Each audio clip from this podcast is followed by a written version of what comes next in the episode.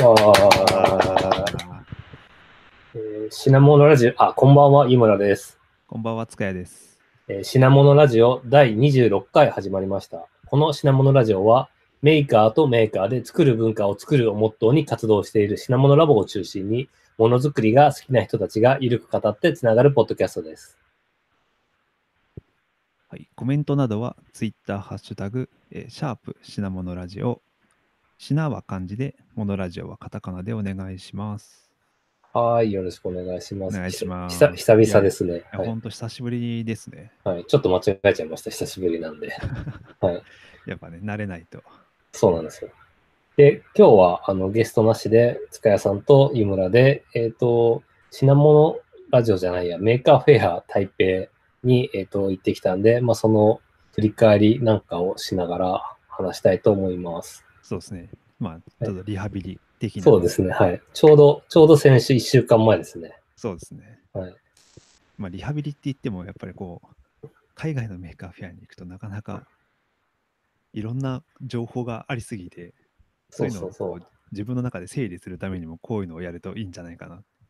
そう。そして、時間が経つと忘れちゃうんで、まあ、次の週末ぐらいにできるといいかなと思って、いはい。今回はやってます。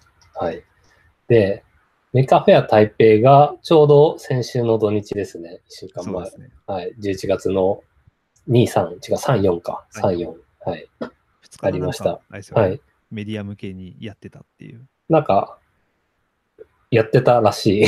あなんか一一部、僕もよく知らないんですけど、あの、なんか高須さんに聞いた情報によると、一部だけオープンしてたらしらしいい、でらす。しかったです。はい。僕らは、あの、朝だけ行って、チケットもらって、チケットっていうか、あの展示するやつだけもらって、帰りました。そんな、はい。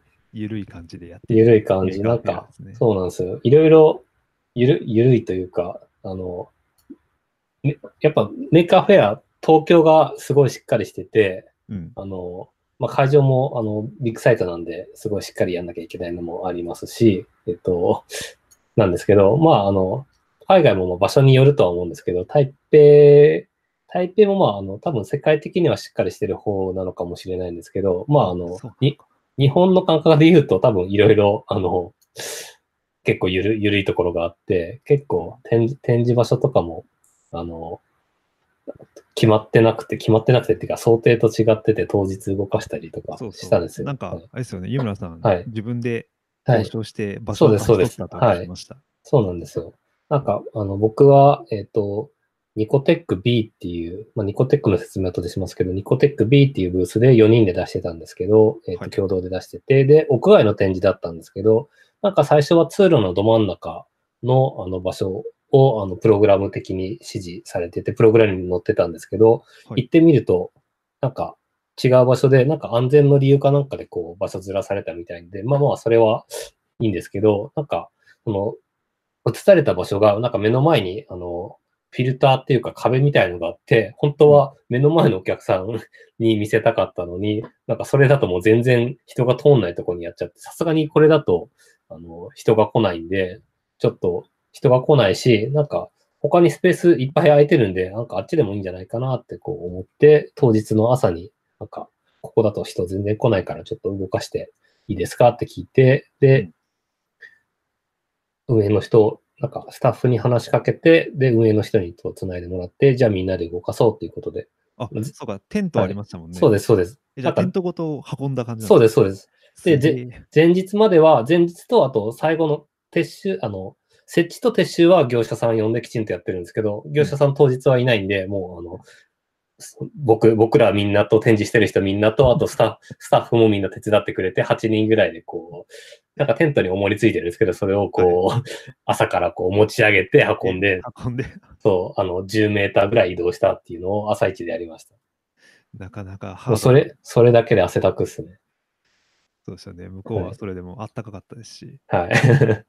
そうそうそう。こんな、こう、秋の朝朝一に汗だくになるとは思わなかったですね。はい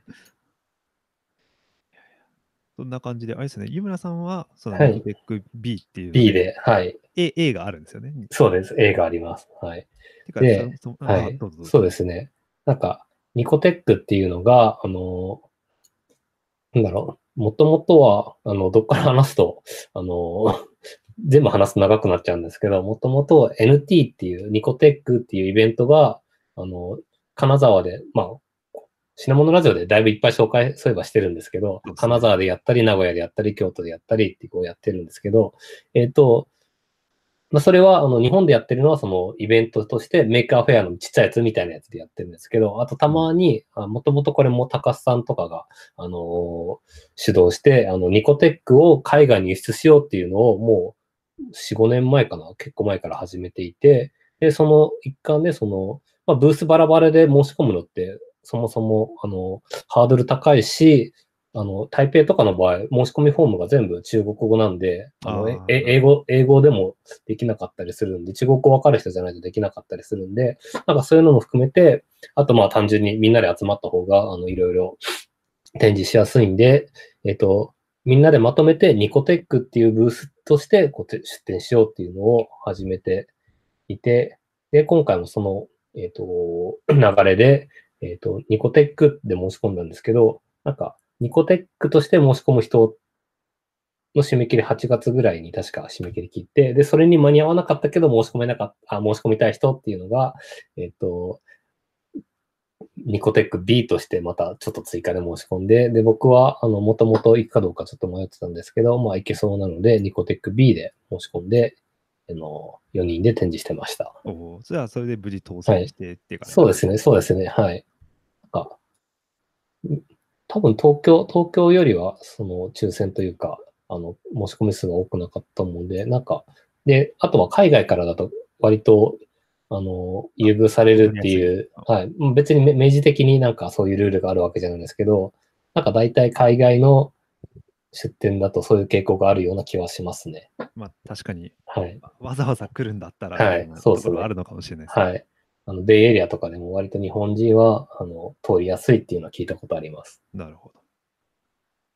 で、それで、あの、出店をしました。はい。で、はい。どうしようまずメカフェア台北のなんとなくの全体の話しますか。そうですね。じゃあ、はい。で、メカフェア台北って、なんだろう。大きさ的には、規模的には、当然東京とかよりは全然ちっちゃいんですけど、そうですねまあでもそこそこの規模はあって、ミニメーカーフェアよりはちょっと大きいかなっていうぐそらいうでですすかね。ねな。んか東京のメーカーフェアの3はい分の1から半分そうですね。くらいですよね。はい。確かに出店数を、なんかちゃんと数えたわけじゃないんですけど、っていうのと、あと会場が、その、東京とかみたいに一つのでっかい会場というよりは、なんか、なあそこなんて言うんでしょうね、公園みたいな、 そうですね。あおしゃおしゃれスペース昔のこはうい工場街を改装して、おしゃれにしたっていう。そうそうはい。確かそにうなんか表参道ヒルズというか、そういう。なんか、えっと、北海道の人は札幌ファクトリーっていうと多分通じると思うんですけど、あそうっすねはい、あのそちょっとレンガっていうか。そうですね。あのはい、昔の、はい、を回収しておしゃれスペースにして、で、建物が、その、もともと倉庫だったやつを、こう、あのーいっぱいあるんですけど、そこの3つぐらいですかね。はい。うん3つぐらいを、えっと、その展示スペースでや、使ったのと、あとは屋外にも、屋外というか、なんだろう、つ通路、そうですねそ道、の、はい一応3つ、その展示する工場というか、はい建物があって、その間の通路のところが、はい、まあ、ちょニコテック B とかもあった、そういうそうですね。屋外用の、。はい、屋外展示も、はいい。っていう感じで、あとはその、まあ、あの、実はその、その施設別にメーカーフェアだけじゃなくて、なんか他のイベントも閉鎖してて、あの、なんだろう、音楽系のイベントとかクラ、クラブイベントとかも実は一緒に、一緒にというか、その、別の建物の同じ会場の中でやってたりして、そうなでんすね。で、メーカーフェアだけに、メーカーフェアのお客さんだけじゃなくて、他の人もちょっと来てたっていう感じですね。なんかこう、デザインフェスタとはい。あのメーカーフェアが一緒にやってたとか、そういう感じに近い、そうですね、そうですね。なんていうか、関係ない、そその、建物の中入るには、そのチケットを買って、あの手にスタンプをしてもらわなきゃいけないんですけど、外の展示を見る限りは別にフリーで行き来できそるので、うそうそうなんで、湯村さんの展示とかそうは、その、まあ、そういう関係ない人でも見ることができるってそう感でじすでねしたね。そう、屋外展示は、あの、見ることができましたと言っても、屋外展示してたの実はぼ僕らだけで、僕らと、あとはその、なんかオフィシャル企画っぽいやつで、あの、謎の火山のワーク火ショッ山プのです噴よね火を。そう。あ、そうだ、噴火となんかワークショップやってましたね。あれちょっと見に行けなかったんですけ最ど後までよくわからなかった。は 何をしたかったのか。はい。っていうぐらいだったんで、まあメメインというか、ほぼ、ほぼ、ほぼ全部屋内の展示うんでしたね。はい。でも確かに屋内、そうですね。3つ倉庫があったんですけど、一番でっかいところは、確かにかなりでかかったんで、そうあですれだねけ、あはい、あれだけでミニメーカーフェアぐらいありそうな感じですかね。うん、そうですね。はい大垣が多分そのうん。額ぐらいはいはいは。ないイメージでしたう。ん。なるほど。そうですね。ソフトピアの何でしたっけ ?2 階でしたっけはいはいはい。ああ、そっかそっか。確かにねあれ、ああ、そうですね。あれくらいかもしれなあいでれす、くね。らいな感じですよね。はい。で、それとほぼ同規模なものが、はい。あそれの半分ぐらいのスペースが2つあるような感じですね。はいはい。ああ、でそうですね。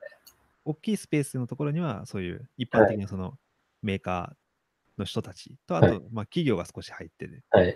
感じで、で残りの2つのところは、その、なんだろう、あれが、海外のステステム系っていうんですかね、なんか、ああ、はい海は外い。のそうで中すね。学生とかが来てたりとか、シンそうですね。シンガポールとかの、そうですよあねの。シンガポールとかしあの香は港いとか香港の、ああ、そっか、香港とかそうですね。の中学生とかが来てたり、あとはなんか他の大学とか、その台湾の大学の人とか、はいはいはい。そういう学校のどこかのそういうメーカー系の人が来て,、は来てた来てたりとかはい。っていうそうだので、そうだ確かに、そうですね。あの、中学生コーナーみたいなのがあって、ありまでし、たね。そう、んだみんなマイクロビットを使って、マイクロビットでなんか面白い、面白いっていうか、そのなんか作りましたっていうのがあって、で、学校によっては授業の一環だったり、学校によっては部活動みたいな感じでやってるらしくて、うん、で、それで、あの、なんだろう、学校からお金出てるところもあるのかな、学校だったりとか、あとなんかそのほんく国の中のコンテストで優勝したみたいなところが、その旅費出してもらって来てるみたいなところもあるみたいなです何ね。かしらの多分コンテストを勝ち抜いて、そういう台湾でデモができますとか、そういう感じでしたね。はい。で、なんか、香港とかだと近近いんで、台北近いんで、だし、中国語も通じるんで、結構来やすいみたいですね。ああ、なるほど。はい。すごいなんかしっかりしたプレゼンをさ れて、もう、みんなすごいなはいって、すごい、あうんの そうそうそう。この、このなんかそういう 10, 10代前半から中盤でこんななんかしっかりしたことをやるんだっていうのをそう。目の当たりにして、確かに。あのコーナー、はい。あのコーナー良かったですあね。なのコーんナーよか、かったなんかはいみんなすごいなと思いました。そう。なんか、こう、 若若いんで、すごいポテンシャル感じるし、応援応援したくなる感が。そようかでっすたですね。もう、なんていうか、すもう本当になんか年、自分が年取ったなって感じがするという か、ああ、すごいっていう。まあそういう人たちのうん話を、まあ、聞いたり、あそういう人たちが結構その、まあ、英語で少し説明してくれたりとかもして、はい。まある結構、結構その、英語、んなんだろう、あんま、あんま得意じゃなさそうで、頑張って英語でうん話してくれた、話してくれるそう、っていう子も多くて、なんかその辺でもすごい、あの、なんだろう、応応援したくなりました感ね。じですね。うん。ただやっぱメメーカーフェアの中のところと、結構今回僕は初めて台湾だったんですけど、行ったんですけど、はい。予想以上に英語が通じなくて、あ、そうそうそう。でもメーカーフェアの中だと比較的英語でなんかわーっとう喋ってん、くれる人とか見て、は逆いにはでいはもい僕とかだと聞き取れなかったりするぐらいなんですけど、やっぱそういうのに来るところの人は、なんかいろいろなこう言語でとにかくいろんな人に伝えようっていうのは姿勢がすごいあるんだなと思いました。はいはいはい。ですね。で、あとはそっか。えっと、そ、その、展示自体は屋内で、で、その、当然そう倉庫なんで、あの、 そんなに広くないんで、大体みんなで、中見ては外出て、で、ちょっと休憩してとかやってるんですけど、そ外のところも、なんか、結構、展示自体は少なかったんですけど、なんか勝手に自由にパフォーマンスをしてる人たちが いたりして、はい。そうですね。はい。で、大人気だったのが、あの、まあ、メカフェアとか NT ク人にはだいぶおなじみになった、あの鈴木さんの、あの、前骨格っていう、あの、ですね。骸骨を、あの、後ろのおじさんが操るっていうやつを、こう、はい。台北にも出店してて、で、やっぱり子供にも大人気で、なんか2日間ずーっと、あの、まあ、幸い天気もそんなに大きく崩れなかったんで、2日間ずーっと外で展示して子供に大人気でしたね。もうずーっと人だかりやりましたね。 そうそうそ多分メーカーフェアの公式の多分うんページとかでも、う。うん。ああ、そそううとか。こはろいでも写真出てましたね。あ、そうか、でしたかも。あの、アイアンマンのコスプはレいした人はたいちのはいはいプロフィールが、はいはいはい。いやいや、すごかったな。そう、ちょっとずつバージョンアップしてて、今回めっちゃ光るようになってましたね。そうですね。うんしかも、あの、鈴木さんのやつって、あの、ニコテック、A、A というか、ニコテックのチームではいはい出はしたんい。ですけど、そこは比較的ちょっとなんか、うん東京であの薄暗いエリアはいはいみたいはいなところで、そうですすごいね。その、まあ、光るのも映えるようなはいはい展はい。示になっててよかったですよね。そうですね。で、骸骨やってたりとか、あとは、あの、ニコテック B で同じブースで出展してた市瀬さんが、あの、オミコっていう丸い球状のボールを、あの、なんかスマホとか、あの、Apple Watch とかで操れるっていうやつを作ってるんですけど、それも、あの、外の、なんか道の、道の中に、なんか、ちょ、本当ショーをやるのにちょうどいいぐらいの木のウッドデッキみたいなところがあるんですけど、そこで結構ずっとデモしてて、で、それでデモすると子供たちが集まってくるっていうのもありましたね。そうですね。あの、なんか、不思議そうにもこうみんな見てるなってそうそう。特にあの、一瀬さんの、その、新しいやつは、ちょっと光るようになってたりとか、あ、そうだそうだ。そうそう、バージョンアップやっぱりしてて、してましたね。光光らせてましたね。あと、なんかこの、はい、光光る光らせた光、光るために LED 入れたせいでバッテリーの持ちが悪くなって、電池交換の頻度が増えるって言ってました。ああ、なるほはどい。、でもそれを、それを取っても光らせた方が、こう、光らせたかったって言ってま光らしせたかったね。た。そうまあ、その辺はちょっと今度、ぜひゲストに来ていただいて、そうですね。話を伺いたいな。はいはい。まあ、現場でね、もう出てくださいって言ったらいいよって言ってたん で、そうですね。出てくれると信じております。はい。そう鈴木さんと市瀬さんには、はいそうですね、出てもらおう。出てくださいって思う。あの、お願いしてたんで、次と次の次のゲストぐらいに、はい、そうですね。ぜ出てもらって話聞こうと思ってます。そして、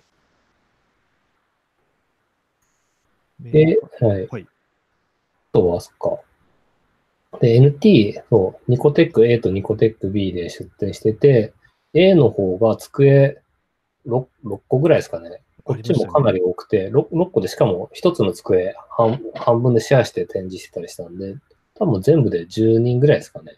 いましたね。かなりはい10かなりぐらいは。はい。ですね。正直、こう、あんなにみんなが一斉に並んでると、はいすごい、なんていうか、NT カナダとか NT 京都とか行ってて、いろんなところで濃そうな人たちがいるわけじゃないですか。はいはいはい。その濃い人たちが一列に並んでる んで、これはやばいなって思いながら見て回りました。はいはいはい。そう。なんか、で特に出展してたのも、なんか、え NT っぽい、あの、NT 常連の人たちがかなり多くて、うんなんだろう、こう、い印象に残ってるのが、えっと、あの、赤外線センサーで近接距離取って、テルテルミンみたいに演奏するっていうやつがあって、ありましたね。はい、そう。あれとか、あとは、なんだろう、あの、ファミコンのコントローラーで演奏するやつとか、蛍のはい光やったり。そうそうそう。あとは7セグ、7セグの LED で、あの、アクセサリーにしたりするやつとうんか、それがもうあの、ごち、はいあの、みくみんさんのごちうサーチが、あ実はその台湾で結構見てる人が、あの、ごちうさを見てる人が多くあ、て、ええー、あ、話しそかうけなんらです。れたっていう話もちょっとなる聞きほましどた。、なるほど。いいですね。あとなんだっけ、あのね、あの、アルプス一万尺をやって点数をつけてくれるってやつがあったんですよ。あ、本当ですか。あのはい、な、名前なんだ、なんだっけな。ちょっと名前をちょっと今失念しちゃいましたけど、はいはいはい。その、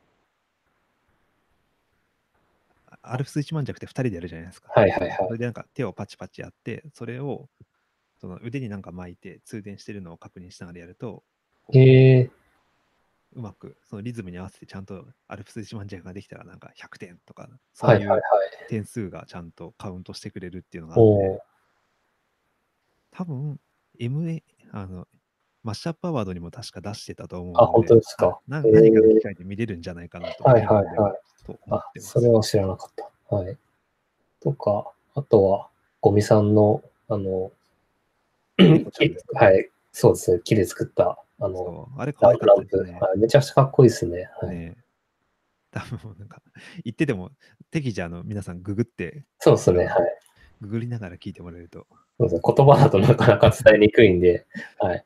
で、あの、ツイートをテキャッターで、あの、まとめたあんそうそうですね。で、多分それを、あの、えっ、と、NT 台北とかでググると多分出てくるんですけど、めちゃくちゃ長いんで、今見たら PC で見て24ページあったんで、超長いですね。超長いですね。はい。まあ、じゃあ、それは、あれですね、小ノートに貼ってそう、ですけど、小ノートに。はい。後でゆっくり見てくださいって。はい。で、当然、あの、ニコテックだけじゃなくて、他のブースもめちゃくちゃいっぱい面白いのがあって、はい、そういうのも貼ってますが、なんか一番印象に残ってるのが、あの、でっかいところの真ん中にあった、あの、はい木木で、木で作った、あの、からくり時計みたいなやつ、時計じゃないですけど、からくりのやつ。あのー、はい光っ中がそうそうそう照明になってて、そうそうの薄暗く光ってるそうやつそうですそよう、いね。一個光るやつ、そうそう。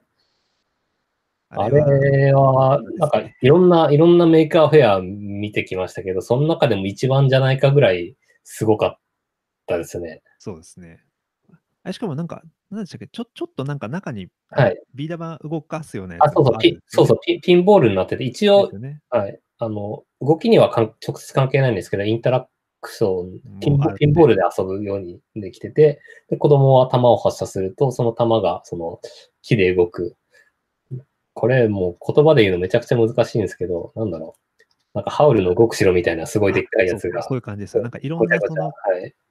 その木で作ったのが組み合わさってるんですよね。そうそうそ組み合わさっう歯てるよ。うに見える車歯車を、なんか多分何百個とか組み合わせて、なんかは羽、羽が動いたりとかするやつがあって、動力は一応、あの、モーターになってて、モーターが2個か3個ぐらいついていて、それで、はそこの歯車を回すと、それに、あの、どんどんどんどん連動していって、全体が動いて、なんか羽がバサバサ動いたり、なんか全体がガチャガチャ動くっていうやつですね。そうですね。なんかハウルの動く城はい。のが横に広がったような感じはいはいはがい一番近いかな。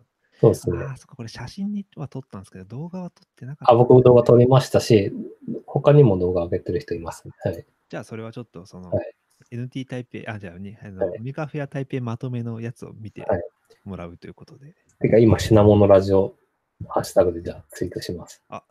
やった。しました。はい。これ、いや、本当本当すごくて、木馬送客っていうやつで、そ送客ってメーカーっていう意味なんで、はい。はい、木馬メーカーみたいなやつ。はい。まあ、本当にメーカーにふはいさましい感じでした。はい。でした。いやー、これは、いや今見てもすごい感動します。うん。めちゃくちゃでっかくて、人の、人の身長よりも、あ、だ台、台台に乗っけてですけど、人の身長よりも高いぐらいの大きさあって、うん。これはすごかったです。ね、横の広がりもありましたし。これちょっともう、作るのとかも多分、かなりの経験がないと設計とかできないはずなんで、ちょそうねは。っとあんま時間なくて話とか聞けなかったんですけど、もうちょっと、いろいろ聞いてみたかったですね。そうですね。はい。っていうのがあったりしましたね。あと、あの、多分日本から来てた方なんですけど、はい。僕はあの、メカフェアタイプの会場で、子供がはい。二つ折りになった風船あー振り回はいはいしはていビヨンビヨンビヨンビヨンブンブンれ言るってましたね。そうですあれがですね、すごい、とあー東京でもやってたと思うやってたのかもしれないですけど、はあいれは。はいすごい良くて、うん。多分その日本から来てた、あの、普通にカタカナでの、あの、ブース目だったので、はいはいはい。それがすごい単純なんですけど、うん。面白かったですよおーね。なんかもう本当子供がど吸い込まれるようにって、一回話聞きたいなと思ったんですけども、ずはいはいーっはいと。もうみんなが行列したんで、おーなるほど。なんだっけな、なんか100、100エデュケーションっていうはのいだったかな、確か。へえ。こは、本当に風船をうん。膨らましては半分に割って子供たちに渡すっていうのをずっとはやいってはいはい。えー、なるほど。そう。会場の子供たちみんな持ってましたね。みんな持ってましたようね。ん。そうそれがすごい、こう、あこういう、こういう手があったかっていうのをすごい思いましたね。はいはいはい。なんか、リュウマさん他に気になったやつとかありましたか今ちょっと手形見直してるんですけど、あ、個人的にハマったのが、無限、無限に泡を作るっていう機会があって。あはいはい、あった、あの、広い工場のとこそろ。うそうそう。全く意味がなくて、これはちょっと好きでした。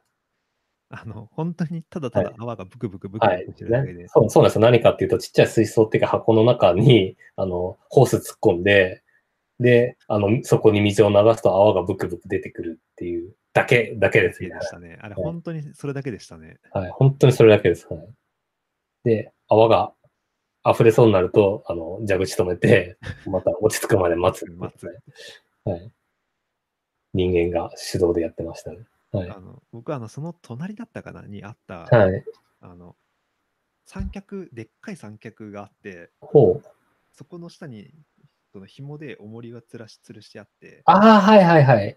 その重りのところに砂はい。が入った皿が置いてあある、はい。はい。でそこのその重りを揺らすとうん。行ったり来たりしてそのサンドアートが描かれるっていうああ、はいはい。でも全然そんな綺麗なサンドアートになってないんです けどなるほそれはちょっと面白かったですねど。はいはいはい。あれあはなりんかましたね。自分でもやってみたいなとはいはいはい。確かにあれ、自分でやんなかったんですけど、でかくて目立ってましたね。そうですね。あーそっかあとは、これ日本のやつなんですけど、あの、ナイナイストの学生が来て て、あの、焼肉の焼け具合を機械学習で判別するっていうアプリを出してて、はい。あれは良かったですね。はい。面白かったです。そうですね。ただ、ちゃんとあれ、そのメンバーの中に、はいそのあんまり色がよくわかんないっていう人あがーいて、はいちゃんとそういうそなるのほど課題解決のためにやはいはいっはていいて、で、一応ちゃんと効果もあると。なるほど。で、なんかこん、その後は、この後どうするのみたいな話を聞いたら、はい。なんか、肉をひっくり返す前に、焼き加減がわかるみたいなのを作るとか、おなんか焼肉、その色がわからない方じゃなくて、ーはい。焼肉の方を進化させる方向に行こうとしてるのが個人的にはすごいツボでしたね。なるほど。 ええ面ま白あいで。ですもまあでもそういうのをそうんの大学の取り組みとして、多う分んそのなんかプロジェクトがあって、そこそういうので、なんか多分予算を得てきてるみたいだったので、あ、そうなんで学す校ねの取り組みでそういうのをやるのは面白いおですよーねいいですね。ええ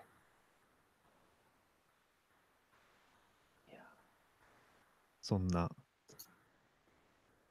な感じですね。そうですね。まあ、正直細かいところのだと他にもたくさんあって、あの、はい。段ボールの百式、あのガンダムのああ、ガン、あガンダム、そうだそうだ。ありましの百式がなぜか突然あったり、これた。多はい分はいはい。日本だと権利関係でなんか弾かれそうだなとかちょっと確か思っに。たりしたら とか、あとなんか、はいやたらとでかいはい UFO キャッチャーを作ってる人がいたりとかああ、UFO キャッチありましたね。ありましたよね。なんはかい別に何何かあるわけじゃなくて、普通になんかそうそうそう。風船をつかむだけなんですけどう、ん。 UFO キャッチャーをでかくしたら面白いのかみたいな、そういう感じの。そうそうそう。あ、でもあれもちゃんと遊べて子供たち結構真剣にやってました。あれも子供たちはうん。うん。つぎ込んでました。はいはいはい。他は結構あのニコテックというかうん、日本人で来てる人が結構多くてそうですね、そうですね。はい。あ なんか 今反応した。アあレクサが反応しました、はいすいませんるあるあるです。あるあるですねはい。きっとこ 結構そのににその日本人メーカーの人がたくうさん来んて、て、そうですね、そうなでんすね。かと東京でも出たのかもしれないけどやっぱりちょっと数が多くて全然わかんないですけど、はいあーこの時だとそうかあもしなれんないでかす日ね。本語通じるみたいな感じはでい話したりとかして、確かに。すごいこうこう逆にこう出店、日本から来た人同士で仲良くないとかするっていうのは、ああ、そう海そう外で出そうた利点なのかなという気がしはいまはいそうはすね。い。やっぱ人がちょっと多すぎちゃうと、もうなんかメーカーフェア東京出店者ですってなっても、多分もうそう1000人とか多分いる からそうですね。はい。わかんないですけどねはい。あの、ニコテック同じ B で、はい。あの、あれですよね、振動、板を叩いた振動を機械学習して、ああ、はいどはのい場所を叩いたかで、そのドレミファを出したりとか、はい。はい。それ以外にも、あの、なんだっけ、じ家で、なんか自動種まき機をああ、はいはいとはい。かそうですね。あの、ファ、なんだっけ、ファファームトリーラボの方ですよはい。ね。ファフファーマトリーの。ァーはムい。トリーか、ファームトリー。はい。そう、なんか、の農業と、そう、住まいをハックするみたいなそうです感ねじ。で。あの、あれですよね。おうちハック同人誌を書いてくれた方がああ、そうそう中そうにいたという、紫さん。はい。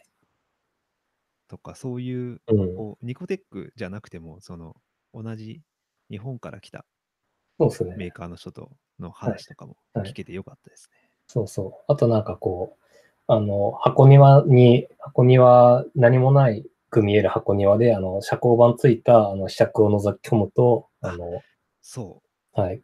金、金魚というか、魚、鯉か、鯉が泳いで見えるっていうやつとか、はい。あれも良かったですね。はい。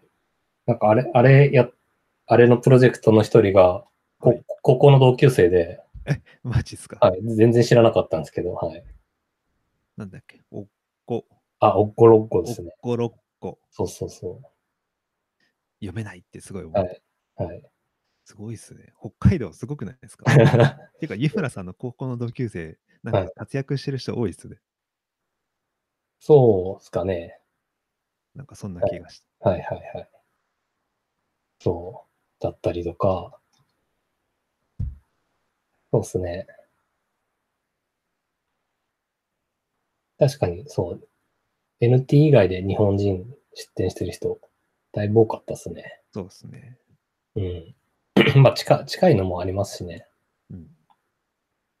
こうそういうつところでつながりできるのもいいなと。そう。で、そっか。で、結構その、出店した時だけじゃなくて、えっ、と、前の日とか、あと終わった後とか、食事というか、パーティーみたいのを もうかなりいっぱいやって、そうですね。結局、なんだかんだ毎日、あの、あったんじゃないかな飲み。会してましたそう。ですね。前の日が、まず、あの、前夜祭みたいな感じで、えっ、と、えっ、と、台北ハッカースペースっていう、なんだろう、あそこは。あれも、まあハッハッカースペースなんですけど、あそうの、ですねとご東ご京人ぐらいにあるハッはい。カースペースと同じような、ああ、そうかもしれないですね。とってもちょっと行ったことないですけど、はい。なんか5人、5人ぐらいで、そこで、あの、作業するスペースがあって、機材とかいろいろあるし、そのオーナーの人は、もうなんかそこに、あの、 ずっといて泊まり込めるぐらいの、えっ、と、ずっといる感じで、で、オーナーの人は日本人の人で、でそれで、あの、前の日に、まあ、あの、メーカーフェア、台北出す人で、で、前日入りしてる人で、その、お邪魔させてもらって前夜祭みたいなのをうんやってまし。やったてました。なんかオーナーっていうか、その運営をしているのが、はい。チームでやってて、そのうちの一人の方がその日本人のあ、そ方でっ、かそっか。はい。で、なんかあれですよね、みんなよ夜市にそ買いう出しそうそうに行ったまま、そこで食べ出して帰っはてい、そこうないなんっですていうよ。よいまあそう、食べ物ないから、あの、ビールだけ買って、あとはよ、夜市で食べ物、好きなもの買って、で、持ってきて食べるっていう話だったんですけど、で、僕はちゃんと、あの、それを守って、そう偉かったですね。はい、食べずに、あの、持ってきたんですけど、他のみんなもう冷めちゃうからそこで食おうぜとか、あと雨雨降ってたんで、ちょっと持ってくるのが大変だったんで、もうなんか、割と、まあ、あの、団体行動ができない人たちが多いのが NT なんで、はいそうですね。はい、みんなバラバラになって帰そっうてこそなうい。そう。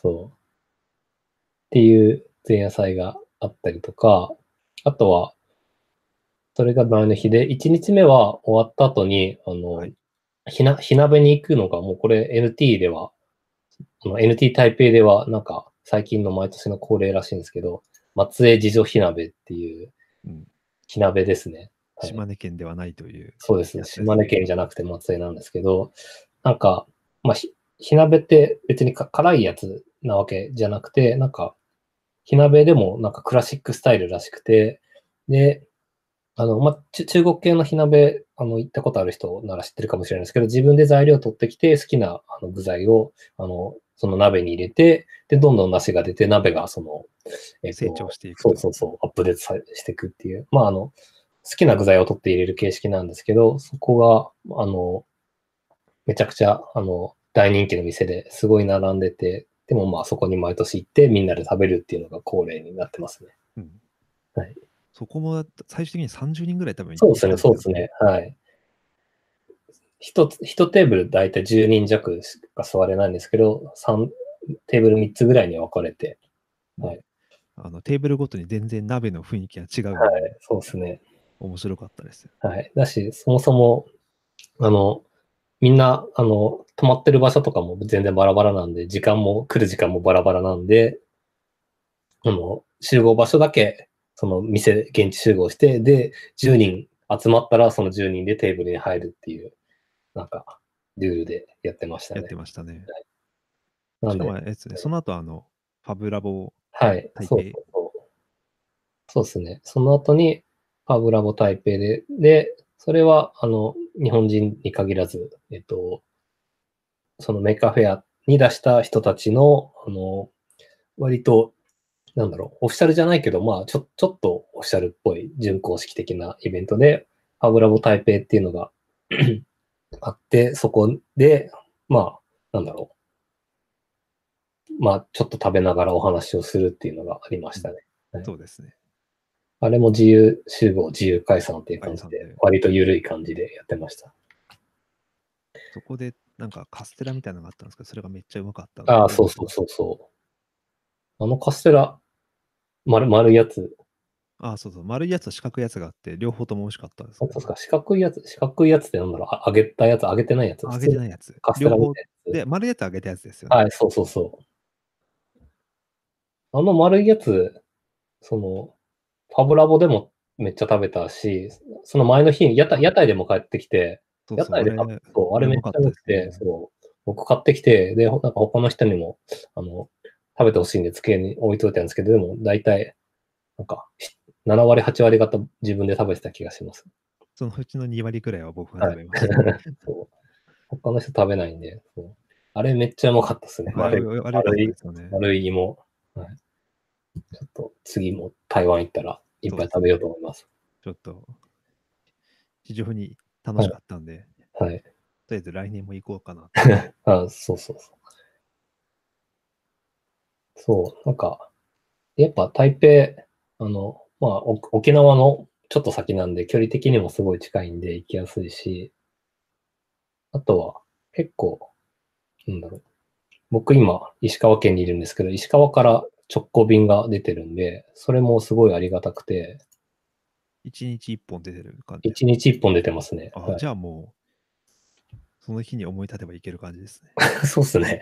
その日、そうっすね。はまあい。チケット高いですけど、でも、はいまああ、でも、毎日出てれば、はい。あ、でもチケットもそんな高くなくて、なんか、えっと、なんか、毎、航航空会社2つで出てて、で、日日替わり曜日によって違うんですけどタイ、タイガーエアっていう方は、タイガーとエバー航空が出てるんですけど、タイガーエアの方は、あの、LCC なんで、あだいぶ安くそうねて、時期に、多分一、あーまあ時期に、時期によって違うんですけど、安い時だと1万円ぐらいで片道行ける気がしますねへえそんな安いはい。で、もう一個の方もエバー航空で台湾の航空会社で、そっちも、あの、アナと比べると安いんで、の、うんうんうんかなり、かなり行きやすいですね。うん。まあ何しろ帰国の手続きと出国の手続きがすごい、あの、楽なんで、そうですね。地あ方の地方空港だと。うん。特に、あれですよね。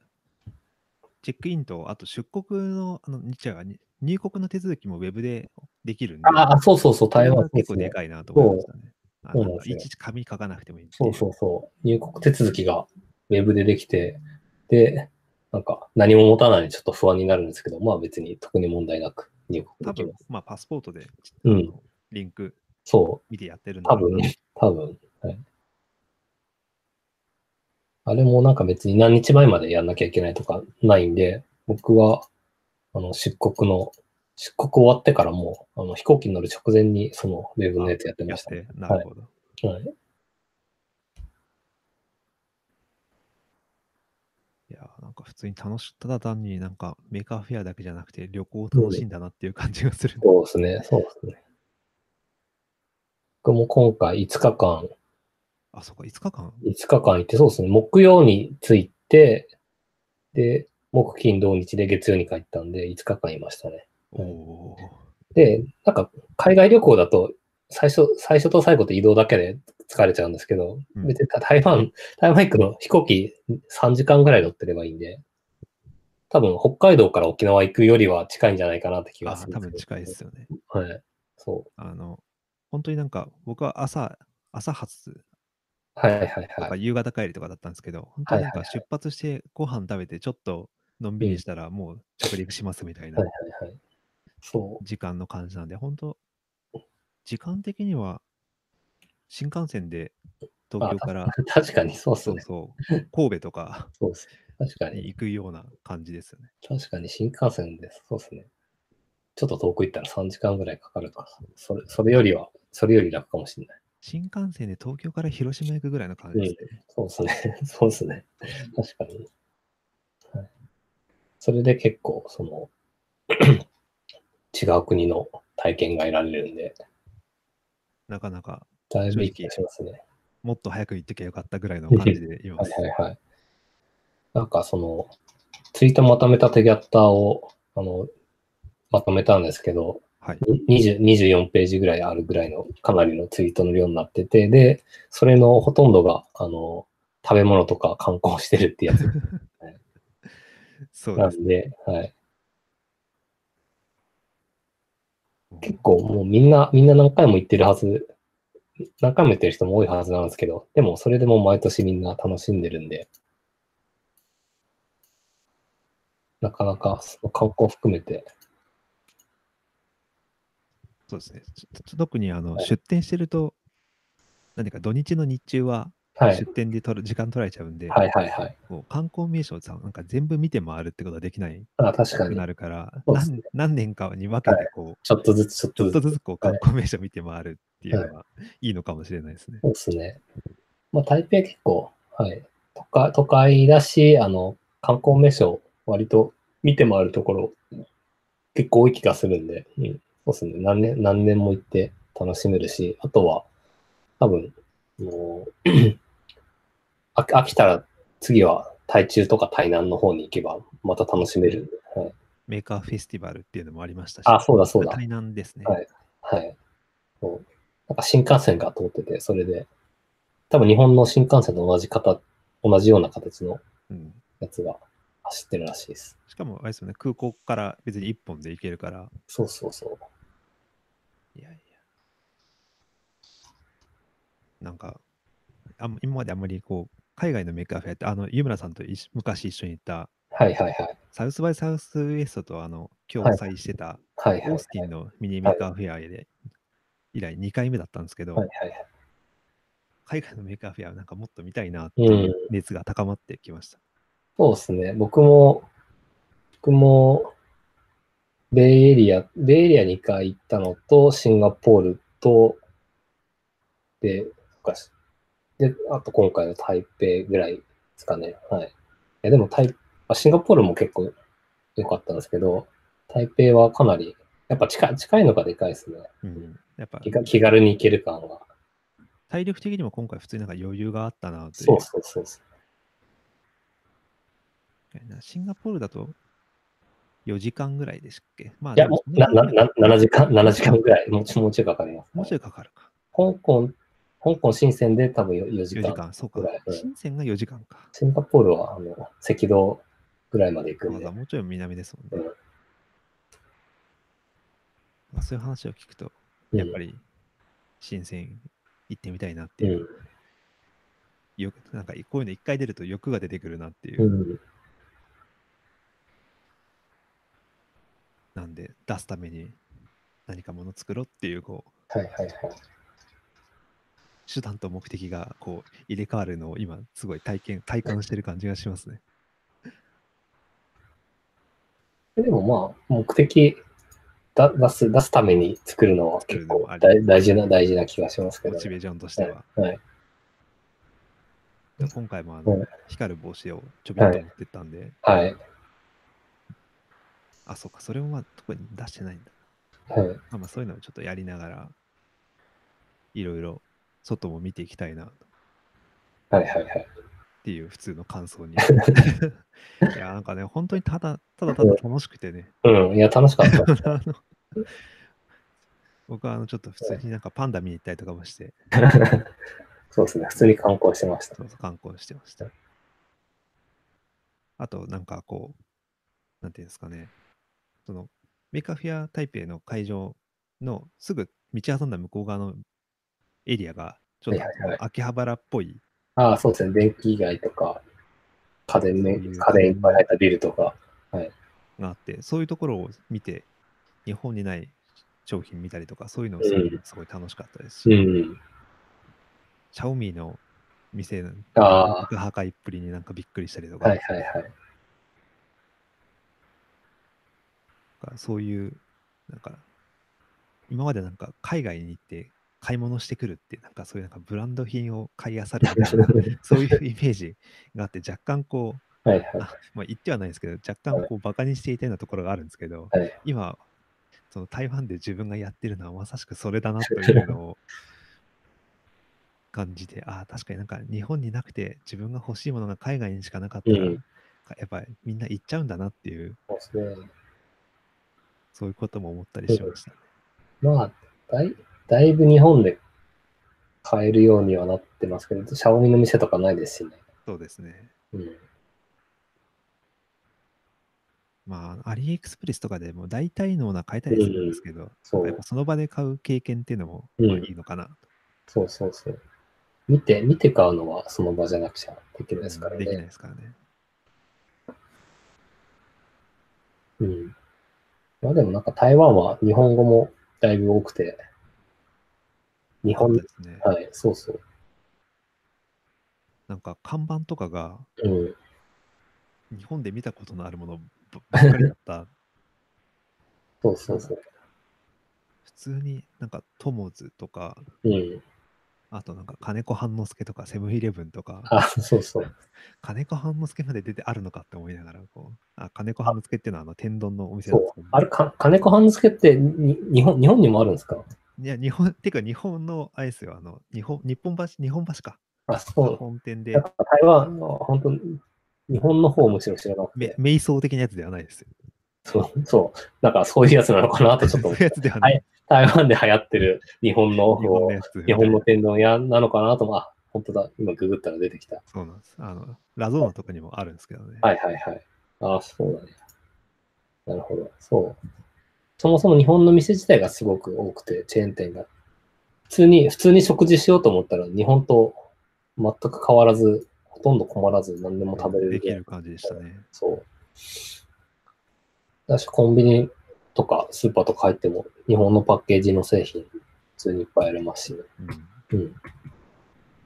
僕も小腹空いた時用にあのファミマでおにぎり買ったりとかしました。はいはいはい。そうまあ、とはかといって、こうなんか独自のものを食べようと思ってもたくさんあるんで、そうそうそう。そのなんていうかちょ、海外なんだけど、日本にもすごい近いっていう、その絶妙なバランス感がそうそう非常に心地よいうんいい感じでした。そう。はい。そうですね。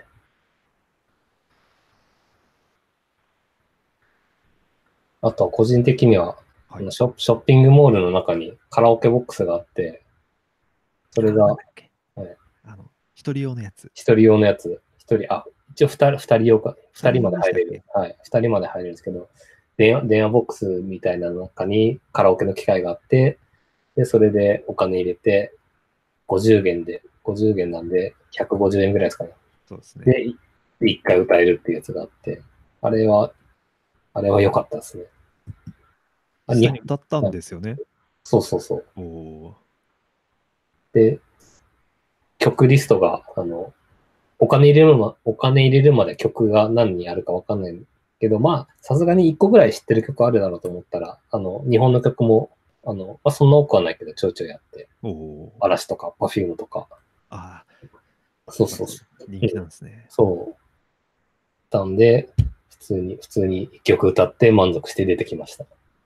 それってなんか誰かに見られたりとかそういうことはなかったんですか外からだってあれ、あ、そうそう、ガラス丸見え割り。ですよね。そうそうそうなんか公衆電話っぽい感じです、ねそうそうそう。まう。まあ気にしない感じで。あ、まあ、そんな気にしず、通行人の人はもちろん見てたでしょうけど。うん。あれは、普通、普通に良かったんで、に日本に、もしかしたらどっかにあるのかもしれないですけど、あれは普通にいいっすね。おおなんか人、一人カラオケやろうとすると、なんか、ずっと歌い続けて疲れちゃうんで、い一曲ぐらいでいいんですよね。ー。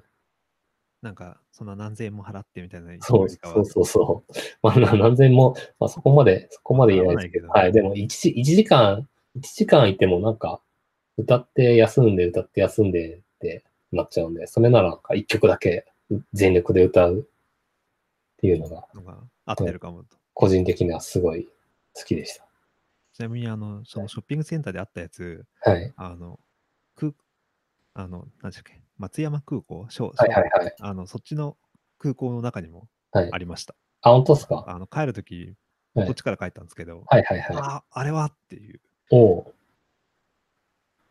う。なんと。紹介してたやつだっていう、はいはまあ、結局歌わなかったんですけいど、はい。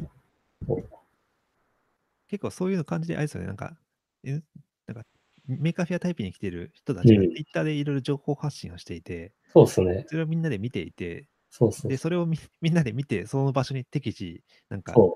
行ってて、みんながいろいろニアミスをしまくるみたいな、そうニ。アミスしまくってるんだけど、みんなで移動してるわけじゃないみたいな謎な感じでしたね。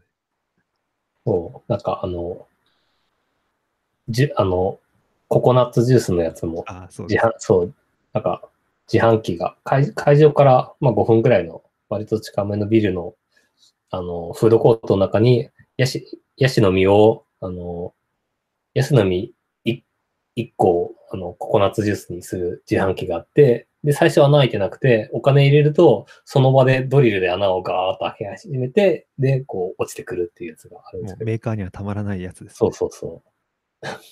ボール版が実装されてる自販機が。はい。あって、最初僕ツイートしたらゴミさん見つけて、で、その NT の出店の人たちがその後、こ次々とう、わヤらシわのら実と。を。はい。はい。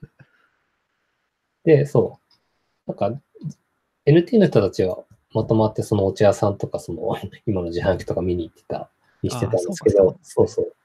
でもなんか、あの、すごい自由で、なんか一緒に生きてければ一緒に行けばいいし、一人で自由行動したければ勝手に別に一人で動けばいいんでっていう、なんか、ゆるい感じがすごく、あの、海外を歩く歩き回るにはすごくいいですね。いいですね。うん。実際まだ一人だけだと、うん最。初から最後まで一人だとなかなか厳しいところもありますけど、そうそうそう。最初から食最後ま食で事食事とかがそう。なんか僕は一人旅割と好きなんで、大体一人で回ったりするんですけど、なんか食事とか、今回あのな鍋行ったのと、あと二日目焼肉行ったりしたんですけど、おうそういうところ結構あの、そそういうのっておお大人数じゃないといけないんで、そうですね。うん、そう。まあ、一人でもまあ、な鍋はちょっと厳しいですかね、あの席的に。そう実際あの僕もあの、うん。うん、どうしても台湾らしいもの食べたくて、小籠包とか食べに行ったんですけど、はいはいはい。それは普通に朝、そのメーカーフェアの当日の朝だったんで、はいはいはさい。すがに誰か誘うのも気が引けた んで、一人で行ったんですけど、はいはいはい。やっぱ寂しさと、あうんと種類全然食べられないですよね。そうそうそう小籠包とチャーハンとなんか食べたらもうお腹いっぱいになっちゃうんで、うん。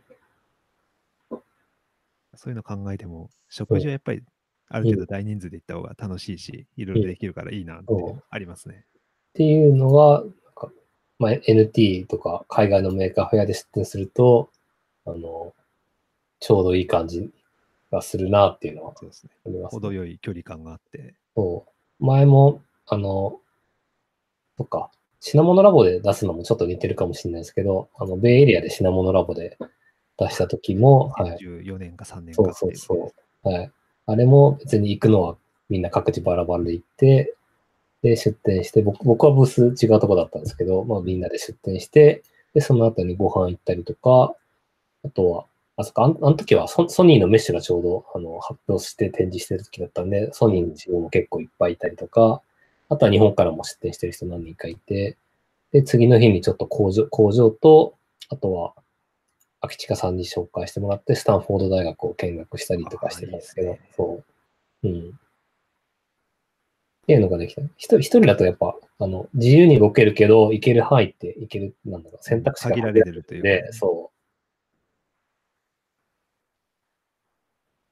うんなんか、なかなかそういう文化って他では聞いたことがないんで、そうそう。ならではなのかな。うん。そうすごい、その海外で出店するのは、なんかいろいろ、いいっすね。いいっすね。なんうか、またやりたくなりました。そうそうそう。なんかやっぱ、日本のと東京とかだと、そもそも数が多いし、その、出してる人がいっぱいいるんで、別にもう、あの、今や多分東京で知り合いに全部会うとかも無理になってきてるぐらいの規模になってるんで、うん。そうなんかその、出した人同士のコミュニケーションをしたいとかだったら、むしろ、東京じゃなくて海外の方ができるかもしれないですね。そうですね。うん。まあ、もしくは、あの、ミニメーカーフェア、あの、まあ、うん来月の音楽記念とか、うん。そういうところ、まあ、ちょっと規模がちっちゃいところに行くのがいいのかもしれないですね。そうそうそそんなこんなでもう。うん。う、もうまあね、そうかすると、ああ、台湾楽しかったなって話なんですけ ど、あ、でも台湾は本当、数ある、数ある海外のメーカーフェアでも、多分一番出しやすいし、一番、なんだろう、楽しめるんじゃないかなって気がうしますん、ね。しますね。うん。俺僕も、大体、なんか、一回出せばいいかなと思っちゃうんですけど、台湾はなんか毎年行ってもいいかなって気がしました。なんか結構行きたいところをメモしていったんですけど、うん。全部やっぱり回りきれなかったんで、はいはいはい。来年にまだ取っとこうかな。うん。そうですね。多分、あ、そこ、そうですね。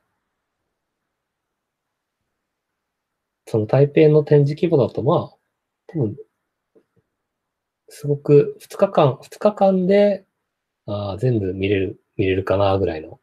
ずっと見てれば多分見れて、展示しながらだとちょっと多いかな、かもしれないですね。ああ、そうですね。展示でちょっと抜けながらだと、そうそうそう。まあ、2日間、結構頑張って見て回ればいけるぐらい。で、参加者で行くんだったら、うん。まあ、1日きっちり朝から見てれば回りきれるかなっ一ていう応ぐらいですね。一応なんかざ、ざっとは全部見たつもりだったんですけど、帰ってきて からツイッター見ると、なんか知らない展示がいくつかあったんで、うっん、ていうのと、僕がちょっと単に無計画で、あの、ルートを全部、ま、回りきってないだけなのもあると思うんですけど、うん。うん。まあ、規模的にもなんか、あれより少ないとちょっと物足りないし、多いと見切れないんで、まあそうまですねそうちょう。ちょうどいいぐらい感じの規模感あ、そうですね。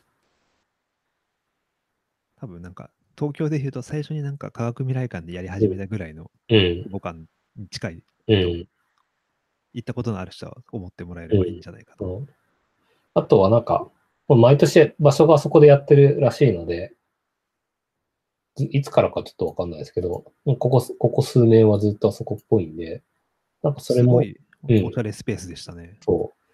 あれ、場所は、場所はめちゃくちゃいいですね。うん。最高でしたね、本当に。うなんんか、あんなおしゃれなところでやるんだって思いましたけど。そう。いやー、あれは、あれは本当に、うん、交通の便もすごいいいとこだったそのうで、そうそう。周りもまあ、ちょっとだけあるけどコンビニもあるし、まあ中にも飲食店あるし、うん、うん。中も使えるし、外も使えるし。うん。で、ちょっと暗いスペースもあるしと。そうそうそう。なんで、ぜひ、まあ、場所が来年どうなるかまだわかんないですけうど、ん。ほんとちょっと海外のメーカーフェア出してみたいんだけど、迷ってるみたいな人がいるんだったら、初回台北はすごいいいんじゃないかなとうん。思いましたね。うん。そうっすね。じゃあ、そんなところねで。そんな、こんな感じですかね。そんはいな。感じで。はい。 まあまあ、しかもまあ今回ね、リハビリ会なんで。はいはい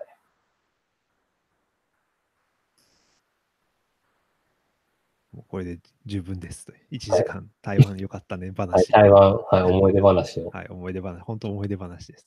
でもあれですよね。メーカーフェア実はこれから、こそのう後も結構イベント盛りだくさんなんですよね。そうなんですよ。なんだっけ。12月の1、2はい。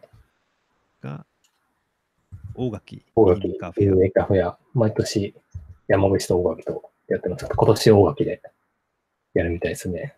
いやー、楽しみですね。ちょっとはいマッシュアップアワードと完全に日程がかぶっているのが、はい。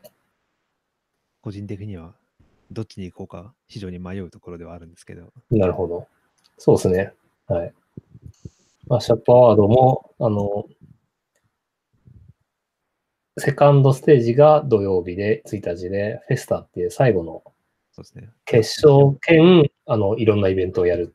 そうですね。はいそれが2日目の日曜日。そうです。2日の日曜日。なんで完全かぶりなんですよね。そうですね。非常にはい悩ましいとこ ろです。まだ何も決めてない。はい。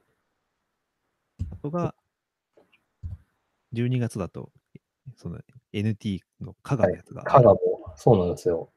NT、その、今言ってた NT の、えっと、イベントですね。はい。加賀、加賀って石川県の、あのー加賀市。加賀市。金沢よりもうちょっと、あの、福井側なんですけど、多分北陸じゃない人って福井どっちってなっちゃうと思うんですけど、左側です。西、西側です、ね。西側。はい。今回が2回目なんで、今回2回目です。そうです。で、あの、NT 加賀って、ずっと NT 金沢は昔からもう、5、6年前、7、8年前からやってたんですけど、えっ、と、まあ、それを見た、えっ、と、加賀の加賀市長が、えっ、と、か NT 金沢見て、加賀でもこういうのやりたいっていうことで、NT、あの、 金沢をやってた主催のゴミさんに声かけて、で、去年から加賀でも、えっ、と、やることになって、今年2回目です。で、N はい、NT 加賀は、あの、加賀、なんだろう、 えっと、やるのは、えっと、駅前の、えっと、アビオシティっていうショッピングモールみたいなところがあって、そこの、えっと、真ん中のホールと、もともとはそこだけでやる予定だったんですけど、そこじゃ収まりきれないんで、普通に売り場の、売り場ショッピングのモールの売り場、服売り場とかの間、間というか、前の通路とかも使ってやってます。手を、電子工作とか、すごいですね。はい、そうなんですよ。あれ、カオスで。なんか今年は空き、なんか店舗の、空き店舗のスペースがあるみたいなんで、そこも使えるみたいな話も、ああ、それはちょっと面白そうですね。そうですね、はい、あったりします。で、えっと、で NT 加賀は、あの、加賀ってもともと、あ今もですけど、温泉街で、あの、泊まるのはみんなで、えっと、まあ、希望者ですけど、みんなで同じ温泉宿に泊まって、それで、あの、夜中を、夜中っていうか夜、あの、食事と宴会をして、で、また次の日出店するっていうやつになっていて、なんで、あの、みんなで同じところで、こう、宴会できるのも NT 加賀の大きなメリットです。これすごいですよね。うん。なんか、なんだっけ。僕はその参加したことないんでイメージわかんないですけど、はいはいなんかはい SF 大会とかそういうのはいとかって、とか、なんか学会の何かとかでも、よく泊まり込みでなんか、ああ、はいはい。一緒のところに泊まって、はいはい。同士セッションやったりとあか、あ、はいはいと。かあるじゃないですか。そうですね。ウィウィスとかもそうなんでしたっけちょっとあ忘ウィれましスたもけどウィスもそうですね。はい。とか、そういうのって結構、なんか個人的にちょっと憧れがあって、はいはいはい。楽しそうでいいなと。うん。そうですね。あと結構、あ僕僕も去年は行けなかったんで、今年初参加なんですけど、おうそう、あの、結構出店、出店者同士で話すことって、出店してるとあんまり実はなくて、だから毎年、毎年出店してるから NT 金沢とか出店してるから顔見たことあるっていうか、顔はよく知ってるんだけど、あんまりちゃんと話したことないなって人がだいぶ多かったりするんで、なんかそういう人たちとゆっくり話せるのも、あの泊まり込みのいいところかなと思いますね。うん大体まあ懇親会の本当1、2時間ぐらいしかないですからね、交流会って。そうそうそう。で、しかも、あの、ちょっと人数の制限があってもう終わっちゃったんですけど、旅費のサポ、旅費というかその宿泊費のサポートがあって、おうなんか本当に万円ぐらいかかる料理付きの、お食事付きの宿泊プランが、いくらだっけ ?5000 円ぐらいなんかい、だいぶ安く泊まれるっていうプランが。あったけども、それは枠がいっぱい。それが先着60人ぐらいかな。はい。先着60人で枠埋まったってすごいですよね。そうですね。はい。もう出店者がもうすでに60何人かいるんで、そうかそれで一人、まあ一人スペースもあれば、はい。 3、4人でやってるところもあるかそらう。ですね、そうですね、はい。で、僕はちょっと申し込みが遅れて、あの、 それに間に合わなかったんで、自腹というか正規の料金で泊まり2万ま円す。払うやつですね。はい、そうですね。僕は、あの、家が近いんで、車で30分ぐらい行けるんで、全く泊まる必要はないんですけど、まあ、多分夜が本番なんで、泊まる そうですねそう。これもう2日目の展示がある意味楽しみですよね。みんなそうボロボロになってやってるんだ。と か、なんか去年は、その、悲劇北さんが、悲劇北さん、あの、悲劇北ドームやってるはい悲劇北 さんが、 3D プラネタリウそうムそ。うそう。あの、なんかそのショッピングモールで売ってる、あの、灯灯油のポンプのホホースですね、ホース。ホースを使って、なんか、光る剣を作るっていうのがすごい流行って、ほう最初、ひげきたさんがやったそれをみんなやり始めて、みんな真似して、あの会場とか旅館とかで作ってて、みんな2日目はホースだらけになってたみたいなのが。そういうあの場そういう場所だけで起こる謎のムーブメントでそすう。そうそうそう。はい。あったりするんで、あの、まあ、ちょうどふ冬で、あの、なんか雪見ながら温泉浸かるのにいい季節なんで、ぜひちょっと冬に旅行したいと思ってる人は。あのそうですね。そのそうそう NT とかの正規料金のはい宿はまだ空いてるんですかね、これ。多分、えっと、多分空いてて、えっと、そうですね、そうですね。あれあ、空いてないのかなあ、違う、空いてる、空いまだ空いてるのかな、これ。はい、空いてると思います。はい。そうですね。あ、そっか、先着70人で、えっ、と、じ、あの、補助が出て、それ超えて、今2万円ですけど、申し込みフォームがまだ空いてるんで、あ、じゃあ予約はできるんですね多。分大丈夫だと思います。あ、そもそも出店も今月末まで11月30まで受け付けてます。ので、ぜひぜひ。ぜひまだ12月の15、16空いてる方は。はい、ぜひ。そしてさらに、メーカーフェアが、はい、メーカーフェア京が京都で、そうなんですよ。もう、ちょっと時間経っちゃっ発表、先月ぐらいですかね、1ヶ月前ぐらいですかね、はい。京び都っくりでしまし、たなんと、なんと、日本で2つ目のメーカーフェアが京都で開催されることになりました。ほう都でただ場所があの京都府っていうだけで場所、は京阪奈なんえ、で、ハンナ、そうで本す当ね。気をつけてほしいなって思います。はい。はい。そうこれも、まだ出店申し込み注とか文もそうしてですねない注と文思してないですね。はいまあ来年5月なんで多分年そう明ですねけじゃないですかね。う。うん、そうですね。5月の4日、5日ですね、土日。ゴールデンウィーク。ゴールデンウィークで、しかも 10, 10連休ですね。ああ、そうか。そう。10、なんか、から平成じゃなくて、ほげほげ元年になってそうるで。すね。あの、平成が終わって最初のメーカーフェアがそうですまねさ。かの京都。本当だ。そうですね。何、何元年になるのか知らないですけわど。かんないですけどね。はいまあでもね、 京阪奈は大変ですよ、行くの。大変じゃないけど、はいはなんいてはいいうか、僕はその、そのうん。ナナイスと、その、京阪奈の学校に通ってたんで、はい。最近はまあわかんないですけど、はい。京都だと思って行ったらみんなこう、がっかりって、がっかりとは言わないけども、京都駅からちょっと遠すぎじゃないかっていう、はい。うんああとなんか宿とかあんのかなっていうのはうん。思いました。うん。まあ、まあそうですね。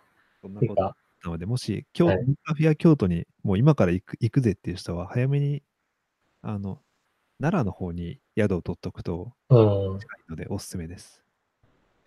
これ場所、場所もまだ決まってないですよね、一応。京阪なんていうのは決まってるんですけど、そそこの具体的な場所は決まってない。多分、あの、旧私の仕事館っていうう。はい。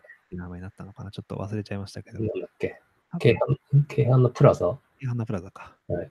多分そこなんじゃないかな。そうそうそう。そこぐらいしかないんですよね。はい、あ、違う、京阪なオープンイノベーションセンターか。うん。そんなでかい箱が、うん。まあ国会図書館とかもあるんですけど、はいはいはい。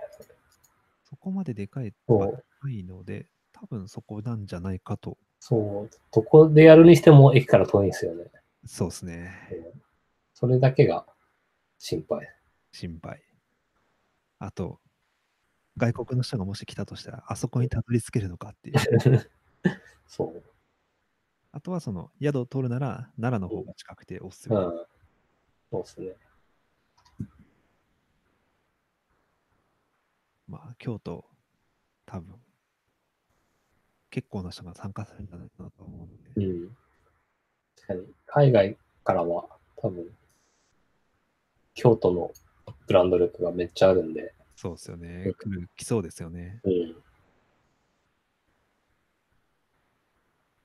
なんかそういう話を聞くと、海外のメーカーフェアに出たし出て、そこであの展示をしてた人たちが日本に来るみたいなのがもしあるんだとすると、それはそれでなんかこう、えエモい展開でいいなと思いますね。なるほど。もうこれ、京都と東京で見づらいんですよね。あの、そう文字列文字列が。まああのまあ、メーカーフェアに限った問題じゃないんですけど。空目しちゃいますよ。うん、そう。っていう感じで、初の、初の関西メーカーフェアが開催されます。行きたいな。これは行きたい。これは、僕も行く予定ですはい。多分。まあ、なんか、何事もなければ行ってると思います。うん。あとは、あ、そうだ、あと、全然メーカーフェアと関係ないんですけど、そのそういう展示のところ時とかに、この間、技術書店とかで出した M5 スタックの本を持ってったりとかした時に、はいすごい自己紹介代わりというか、名刺代わりというか、プロダクトっていつも持ち歩いてるわけじゃないじゃないですか。はいはい。なんで、そういう自分がちょびっとでもいいから記事を書いた本を持って渡したりとかすると、なんか言葉は分かってなくても写真とかで、あ、お人なんだみたいなのが分かってもらえて、なるほど。すごい良かったので、なんか同人誌でも何でもやっぱりそういうの一個作って持っていくといいなというのを思いましたっていう話つながりで、はいあのその M5 スタックを作った M5 スタッフというサークルがあるんですけれども、はいそれは冬コミに受かりまして、おおおめでとうございます。ありがとうございます。あの、2日目の東ナノ 14B というところで、また M5 スタック本を出す予定ですので、おお来ていただければと。はい。はい。ぜひぜひ。そんなところですかね。うん、どうですかね。また、次は、メーカーフェアに来た方にちょっとゲストに出ていろいろ語ってもらうはい。のをやりたいなと。の、はい、やりましょう。また多分月1ペースぐらいにはなるとそう思っすね。そうっすね。そんくらいで。はい。多分、音楽ミニメーカーフェアが終わった後ぐらいにできるといい。うんそう、そう、そうっすね。だって来月もやってますからね。1ヶ月うん切ってますよね。はいはいはい。大垣まで。そうっすね。まあそんな感じで。はい。はいはい。じゃあ、今日もせやものラジオは、はい。こんなところ、あ、ポッドキャスト登録をお願いします。YouTube でもいいです。はい。ぜひよろしくお願はいいします。はい。じゃあ、お疲れ様でした。はです。い